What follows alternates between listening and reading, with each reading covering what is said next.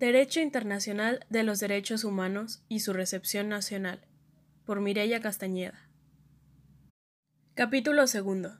El Sistema Universal de Protección de los Derechos Humanos. En el capítulo anterior se brindó un panorama del derecho internacional de los derechos humanos. En el presente se abordará un sistema universal de protección de los derechos humanos, para lo cual se dividirá el estudio en dos partes. En la primera, será referencia a la Carta de San Francisco y a los órganos principales de las Naciones Unidas en sus competencias específicas sobre derechos humanos. Al final del primer apartado se hará referencia al Consejo de Derechos Humanos y al Alto Comisionado de Naciones Unidas para los Derechos Humanos. El segundo apartado se dedicará a la Declaración Universal de Derechos Humanos, a los nueve tratados de derechos humanos de las Naciones Unidas y a sus órganos creados en virtud de cada instrumento para su observancia, los cuales en su conjunto se conocen como el Sistema de Tratados de Derechos Humanos de Naciones Unidas. 1. Las Naciones Unidas y los Derechos Humanos. El ámbito universal de protección de los derechos humanos corresponde a la Organización de las Naciones Unidas, que además de establecerse como foro internacional promotor de la paz entre las naciones, comienza la evolución y protección de los derechos humanos en el contexto internacional, dando lugar a la adopción y aprobación de numerosas declaraciones y tratados. El antecedente directo de las Naciones Unidas fue la Sociedad de Naciones, producto de la Primera Guerra Mundial, la cual estuvo orientada al mantenimiento de la paz mundial y a desarrollar la cooperación internacional, y fue pionera en, proteger a las minorías. Sin embargo, la crisis económica del final de la década de los años 20 y principios de los 30, aunado a la ineficacia de su intervención frente al desarrollo del nacionalsocialismo, condujo a su disolución. La ONU fue producto de una preparación técnica y examen político más elaborado de la Sociedad de Naciones. A raíz de los lamentables acontecimientos ocurridos durante la Segunda Guerra Mundial, surgió el interés por establecer un sistema internacional vinculante de protección a los derechos humanos a cargo de las Naciones Unidas. 1. La Carta de las Naciones Unidas. La Carta de las Naciones Unidas o Carta de San Francisco es el instrumento constituyente de la organización determina los derechos y las obligaciones de los Estados miembros y establece los órganos y procedimientos de la Organización de las Naciones Unidas. La Carta de San Francisco establece como uno de los propósitos centrales de la ONU el logro de la cooperación internacional en la promoción y el fomento del respeto de los derechos humanos y las libertades fundamentales para todos, sin distinción por motivos de raza, sexo, idioma o religión. Sin embargo, la definición, enumeración, y sistemas específicos de protección se desarrollarían con posteridad.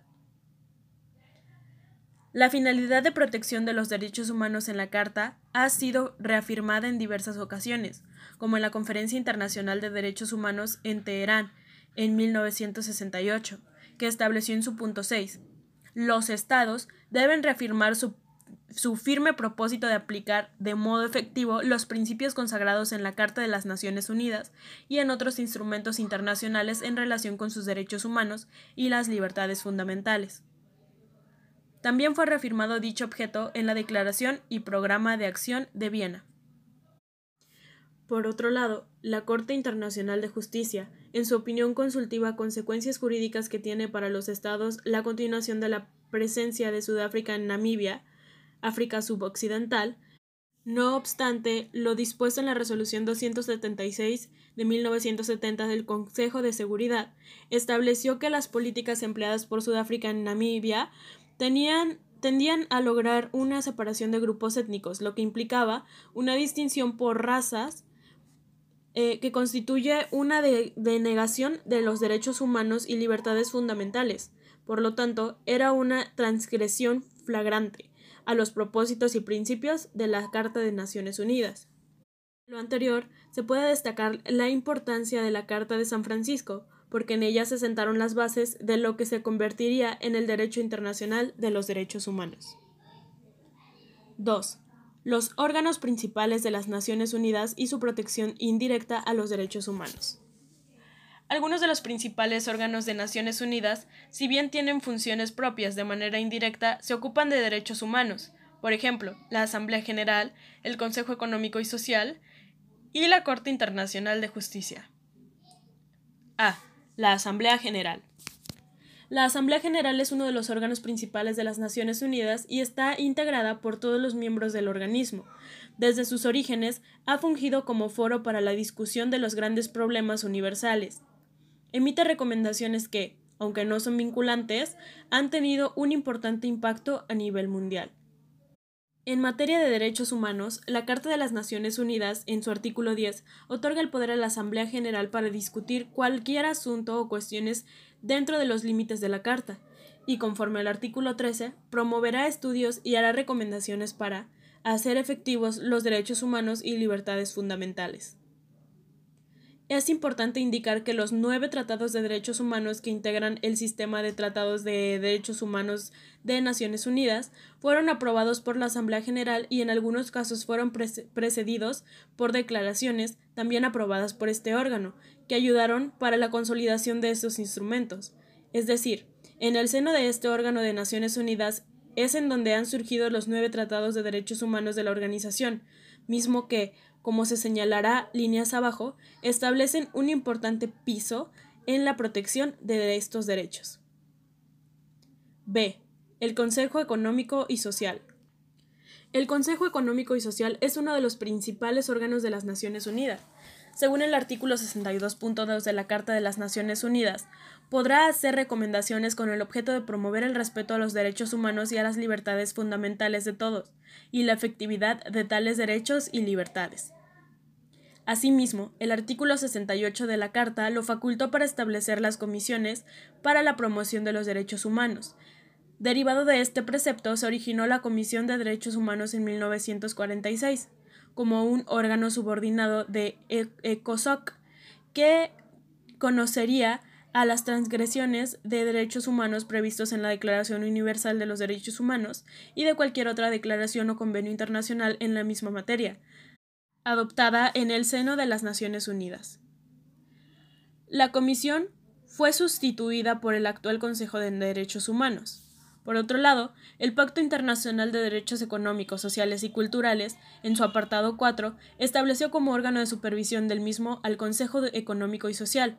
No obstante, más adelante se estableció el Comité de Derechos Económicos, Sociales y Culturales para desempeñar tales funciones. C. La Corte Internacional de Justicia. La Corte Internacional de Justicia, órgano judicial de las Naciones Unidas, con sede en La Haya, fue establecida por la Carta de la ONU y comenzó sus funciones en 1946, sustituyendo a la Corte Permanente de Justicia Internacional, establecida en el Pacto de la Sociedad de las Naciones. La Corte Internacional es un cuerpo de 15 ministros independientes que reúnen las, condiciones para el ejercicio de las más altas funciones judiciales en sus respectivos países o jurisconsultos de reconocida competencia en derecho internacional. Tiene competencia contenciosa y consultiva. Solo los estados podrán ser partes en casos ante la Corte, lo que implica que no pueden ser parte los individuos o grupos. La competencia de este órgano se extiende a todos los litigios que las partes le sometan y a todos los asuntos previstos en la Carta y en cualquier tratado vigente. Podrá emitir opiniones consultivas respecto de cualquier cuestión jurídica a solicitud de cualquier organismo autorizado por las Naciones Unidas. En materia de derechos humanos, la Corte Internacional no tiene una facultad expresa para su conocimiento, sin embargo, en sus decisiones ha establecido principios fundamentales en la materia. Un ejemplo lo encontramos en la opinión consultiva Consecuencias jurídicas que tiene para los estados la continuación de la, de la presencia de Sudáfrica en Namibia. No obstante lo dispuesto en la Resolución 276 de 1970 del Consejo de Seguridad. En esa opinión, como ya se mencionó, la Corte señaló que se había presentado una denegación de derechos humanos y libertades fundamentales y, por tanto, una transgresión flagrante de, de los propósitos y principios de la Carta de las Naciones Unidas. Asimismo, entre los diversos temas que ha abordado esta Corte Internacional, se ha referido al Pacto Internacional de Derechos Civiles y Políticos y al trabajo del Comité de Derechos Humanos. En ese contexto, un caso que me parece de gran importancia es el caso de Am Amhabdou Saudio Diallo, en el que la Corte reconoció que, desde que fue creado el Comité de Derechos Humanos se ha consolidado como un gran como un órgano de interpretación de derechos, en particular a través de la búsqueda de responsabilidad de los estados partes en, las comunicaciones individuales que pueden ser sometidas conforme al protocolo facultativo y a través de, de las observancias generales. 3. Los órganos protectores de derechos humanos de Naciones Unidas. En el marco de las Naciones Unidas existen diferentes órganos cuya función es promover y proteger los derechos humanos internacionalmente reconocidos. En las siguientes líneas abordarán los órganos que, de manera directa, centren sus funciones en los derechos humanos. El Consejo de Derechos Humanos y la Oficina de, de Alto Comisionado para los Derechos Humanos. A. El Consejo de Derechos Humanos. El Consejo de Derechos Humanos es un órgano subsidiario de la Asamblea General, en sustitución de la Comisión de Derechos Humanos. Fue creado para promover el respeto universal por la protección de todos los derechos humanos y las libertades fundamentales, para ocuparse de las situaciones en que se vulneran los derechos humanos, incluidas las transgresiones graves y sistemáticas, y para formular recomendaciones al respecto. El Consejo está formado por 47 Estados miembros, su composición está basada en una distribución geográfica equitativa y los puestos se distribuyen entre los grupos regionales. Se reúne periódicamente a lo largo del año como mínimo en tres periodos de sesiones. El Consejo de Derechos Humanos asumió un mecanismo de examen periódico universal a través del cual analiza la situación de los derechos humanos en todos los Estados miembros de las Naciones Unidas, una vez cada cuatro años. Es un proceso que maneja el Estado bajo el auspicio del Consejo, que provee la oportunidad de que cada Estado declare cuáles son las acciones que ha tomado a favor de los derechos humanos y cómo ha asumido sus obligaciones en la materia. Por otro lado, el Consejo de Derechos Humanos contempla un método de denuncias que permite presentarlas al Consejo por individuos y organizaciones por transgresiones a los derechos humanos. B. El Alto Comisionado de las Naciones Unidas para los Derechos Humanos. El Alto Comisionado de las Naciones Unidas para los Derechos Humanos es el principal funcionario de las Naciones Unidas, responsable de los derechos humanos. El cargo fue creado por la Asamblea General a raíz de la Conferencia Mundial de Derechos Humanos en 1993, en el cual la comunidad internacional decidió establecer un mandato de derechos humanos más sólido y con mayor apoyo institucional que el que se había desarrollado en el Centro de Derechos Humanos. Este cargo detenta la principal responsabilidad en materia de derechos humanos dentro de las Naciones Unidas, bajo la dirección y la autoridad del Secretario General. Tiene la categoría de, Secretariado General Adjunto. El cargo es ocupado por una persona con amplia experiencia en la esfera de los derechos humanos y comprensión de diversas culturas, para que tenga un desempeño imparcial objetivo, no selectivo y eficaz de sus funciones. El alto comisionado, dentro del marco general de competencia, tiene como funciones principales las de promover y proteger el disfrute efectivo de todos los derechos civiles, culturales, económicos, políticos y sociales y formular recomendaciones a los órganos competentes del sistema, con, con miras a mejorar la promoción y protección de los derechos humanos. La Oficina del Alto Comisionado de las Naciones Unidas para los Derechos Humanos es, es, una entidad independiente del Consejo de Derechos Humanos, por tener diversos mandatos otorgados por la Asamblea General, sin embargo, la Oficina del Alto Comisionado presta apoyo sustantivo a las reuniones del Consejo de Derechos Humanos y da seguimiento a sus deliberaciones. Asimismo, presta apoyo a la armonización de sus métodos de, trabajo y los requisitos en la materia de presentación de informes a través de sus secretarías a los órganos creados en virtud de tratados de derechos humanos de Naciones Unidas, a los que me referiré en el siguiente apartado. 2. El Sistema de Tratados de Derechos Humanos de las Naciones Unidas. A partir de la Declaración Universal de Derechos Humanos, la Asamblea General de Naciones Unidas ha aprobado nueve tratados de derechos humanos, con objeto de desarrollar obligaciones específicas de los Estados con relación a los derechos civiles, culturales, económicos, políticos y sociales, o para otorgar una protección adicional a ciertos grupos en situación de vulnerabilidad. Una característica que distingue estos nueve instrumentos es que cada uno establece un órgano creado en virtud del propio tratado para observancia. Los tratados y órganos son 1. El Pacto Internacional de Derechos Civiles y Políticos que establece para su observancia el, al Comité de Derechos Humanos. 2. el Pacto Internacional de Derechos Económicos, Sociales y Culturales, cuyo órgano para su observancia, como se precisará más adelante, es el Comité de Derechos Económicos, Sociales y Culturales. 3. La Convención Internacional sobre la Eliminación de todas las formas de discriminación racial, que establece para su observancia al Comité de la Eliminación de la Discriminación Racial. 4 la Convención sobre la Eliminación de todas las formas de discriminación contra la mujer, que establece para su observancia al Comité para la Eliminación de la Discriminación contra la Mujer. 5. La Convención contra la Tortura y otros tratos o penas crueles, inhumanos o degradantes, que establece para su observancia el Comité contra la Tortura. 6. La Convención sobre los Derechos del Niño, que establece para su observancia al Comité de los Derechos del Niño. 7 la Convención Internacional sobre la Protección de los Derechos de todos los Trabajadores Migratorios y de sus familiares, que establece para su observancia al Comité de Protección de los Derechos de, los, de todos los trabajadores migratorios y de sus familiares. 8. La Convención sobre los Derechos de las Personas con Discapacidad, que establece para su observancia al Comité de los Derechos de las Personas con Discapacidad. 9. La Convención Internacional para la Protección de todas las personas contra las desapariciones forzadas, que establece para su observancia el Comité de Desapariciones Forzadas.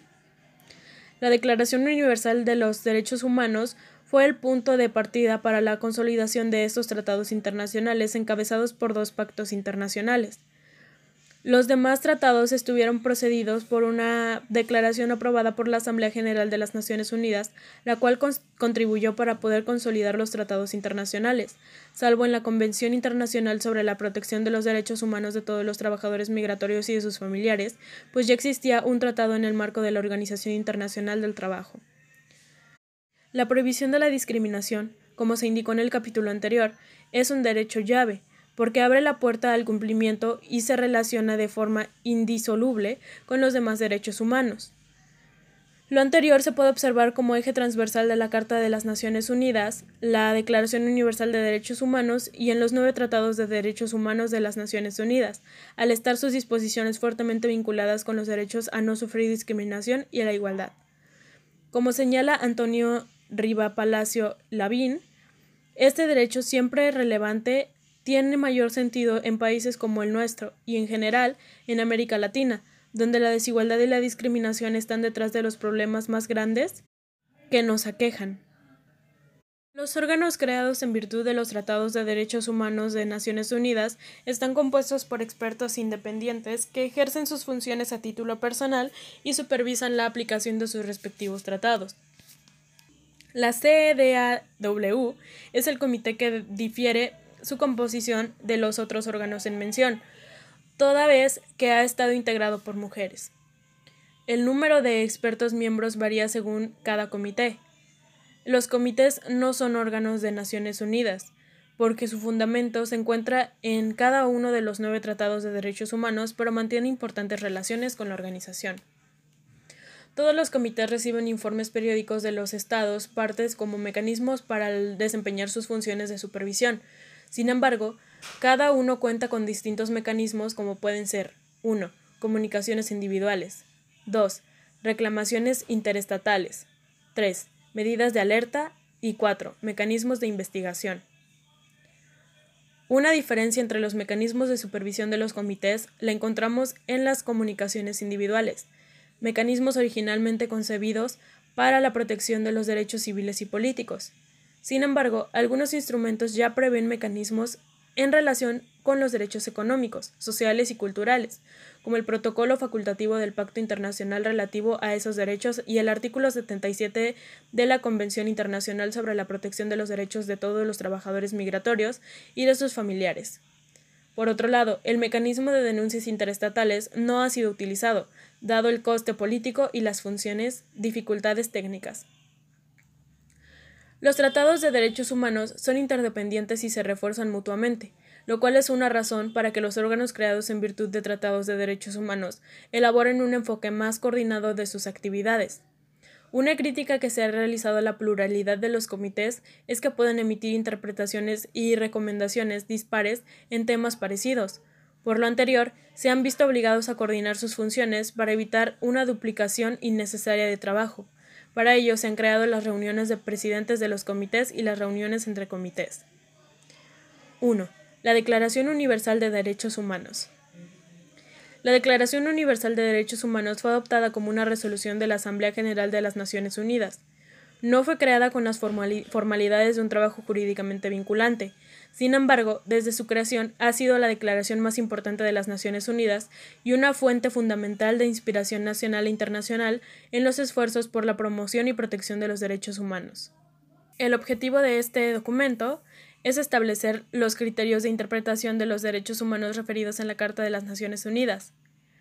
La Declaración Universal, sin ser un tratado vinculante, ha tomado una gran relevancia jurídica. Por otro lado, como se ha precisado, algunas de sus disposiciones han sido consideradas como costumbre internacional. Es el caso de la prohibición de la discriminación o de la tortura. Por otro lado, algunos autores han considerado que este instrumento se ha convertido en el derecho consuetudinario por conducto de la, de la reitera, reiterato consuetuda y opinio, opinio juris.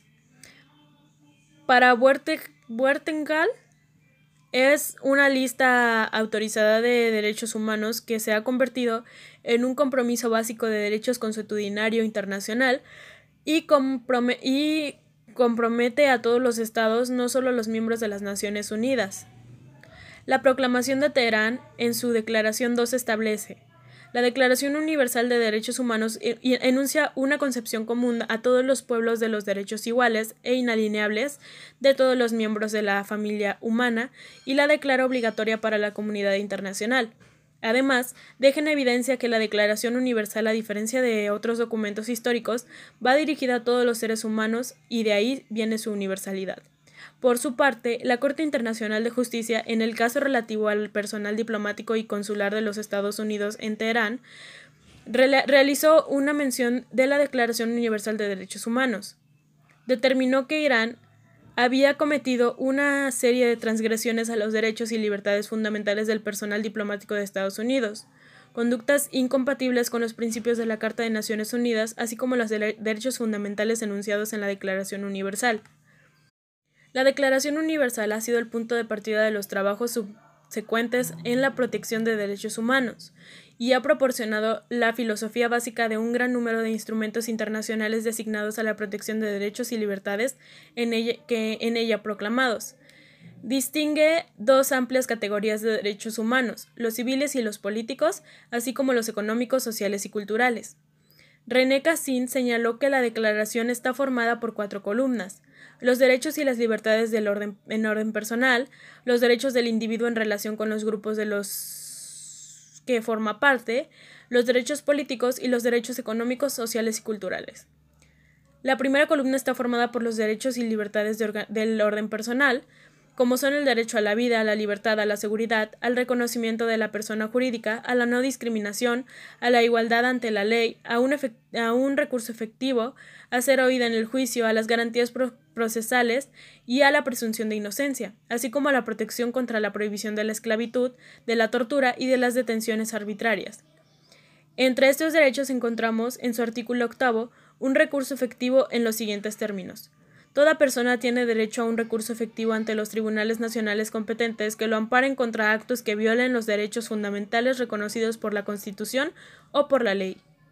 En estos términos, ya no solo se, está, se habla de derechos humanos, sino también de sus garantías para hacerlos exigibles en los estados.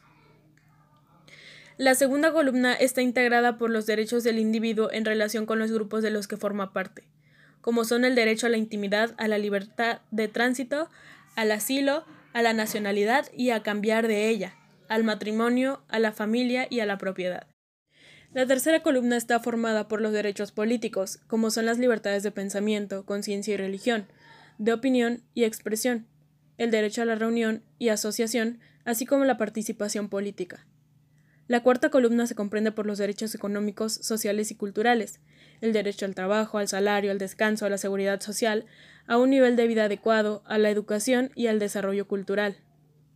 Finalmente, se ubican las disposiciones que establecen los vínculos entre el individuo y la sociedad de la que forma parte. Sin embargo, esta última parte de la Declaración poco se ha desarrollado. Vale la pena citar las acertadas palabras de Héctor Gross Espiel. La Declaración Universal pretendió, presentar una cooperación universal, un ideal común a la humanidad entera, de los derechos humanos, elevándose en un mundo dividido sobre las distintas ideologías y los opuestos criterios sobre su origen y naturaleza. Los derechos contemplados en la Declaración Universal han sido explicados a detalle en los dos pactos internacionales relativos. En el preámbulo de ambos pactos se reconoce la interdependencia de todos los derechos y se proclama que su ideal solo se puede alcanzar creando las condiciones que permitan a cada persona gozar de todos ellos. En el primer periodo de sesiones de la Asamblea General de las Naciones Unidas, se incitó a la Comisión de Derechos Humanos a preparar una Carta Internacional de Derechos Humanos. Sin embargo, no fue posible la creación de dicho documento, por lo que se canalizaron las negociaciones a la elaboración de la Declaración Universal.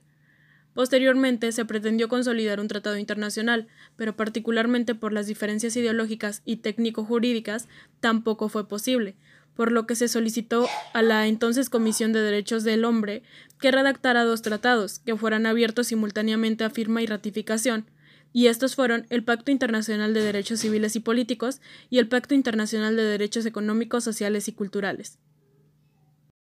2. El Pacto Internacional de Derechos Civiles y Políticos y su Comité. El Pacto Internacional de Derechos Civiles y Políticos es un tratado internacional vinculante para México desde 1981.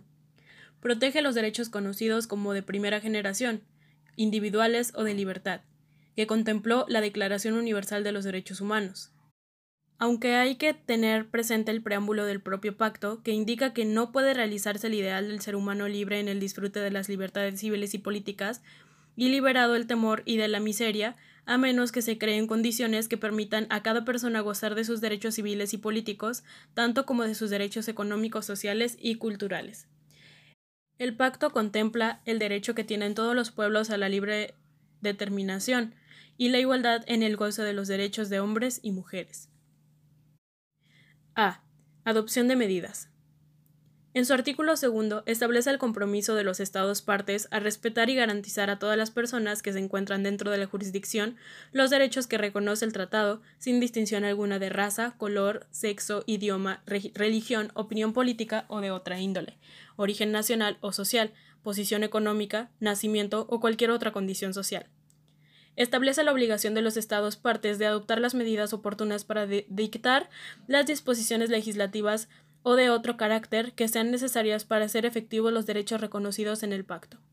Sobre este compromiso se profundizará en el capítulo cuarto, pero me parece importante mencionar que entre algunos de los derechos civiles y políticos para su ejercicio, como el acceso a un juicio justo o a los derechos políticos, se necesita de una serie de acciones del Estado y de disposición de recursos económicos.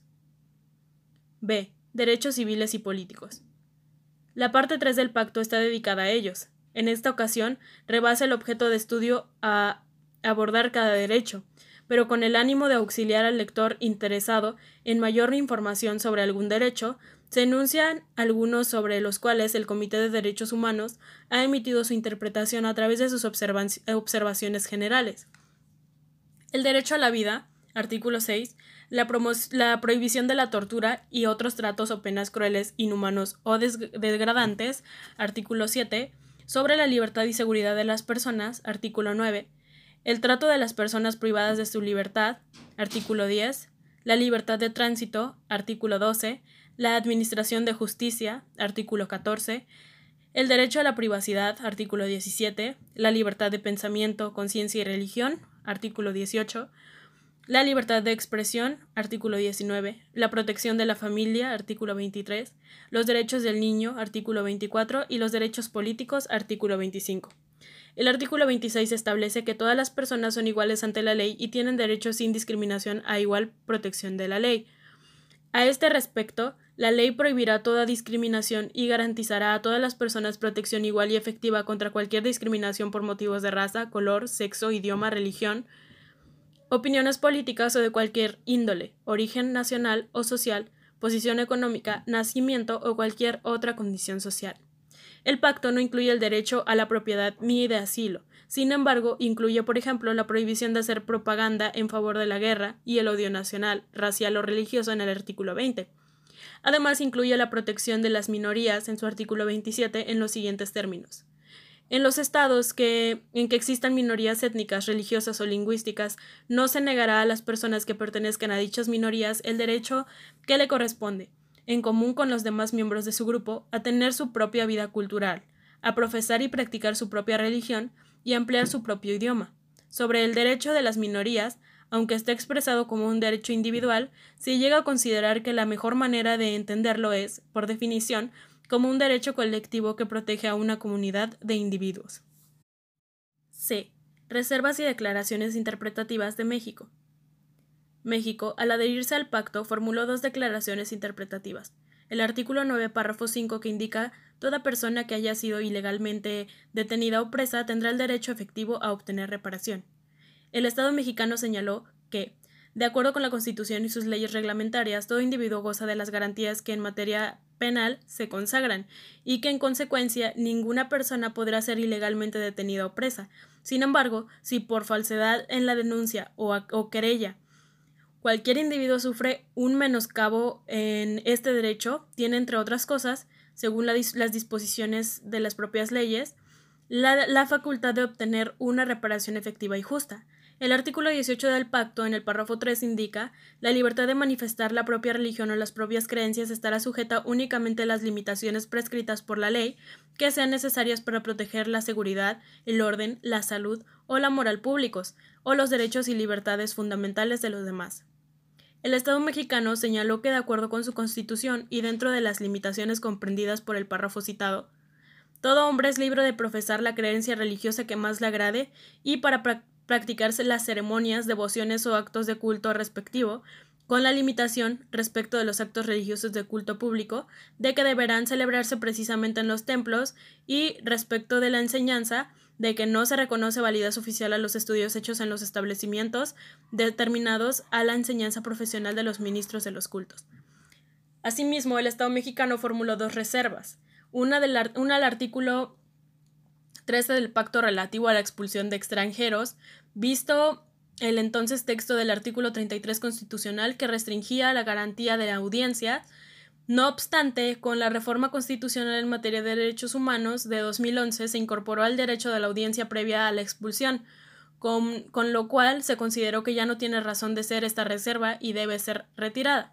México, en virtud de su artículo 130 constitucional, formuló otra reserva del artículo 25, inciso B, del pacto, que indica que todos los ciudadanos gozarán de derecho a b. votar y ser elegidos en elecciones periódicas, auténticas, realizadas por sufragio universal e igual y por voto secreto que garantice la libre expresión de voluntad de los electores. No obstante, hizo un retiro parcial de, en 2002 en el que eliminó la restricción al voto activo, para quedar en los siguientes términos, que los ministros de los cultos no tendrán voto pasivo ni derecho para asociarse con fines políticos.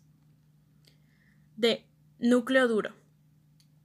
El pacto, en su artículo cuarto, establece un grupo de derechos que no son susceptibles de suspensión, incluso en el estado excepcional, a saber, el derecho a la vida, la prohibición de la tortura y de tratados degradantes o inhumanos, la prohibición de la esclavitud y de la servidumbre, la prohibición de la prisión por deudas, la prisión de legalidad en materia penal y la libertad de pensamiento, conciencia y religión.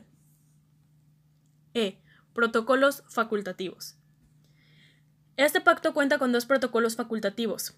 El primero otorga al Comité de Derechos Humanos competencia para examinar las denuncias,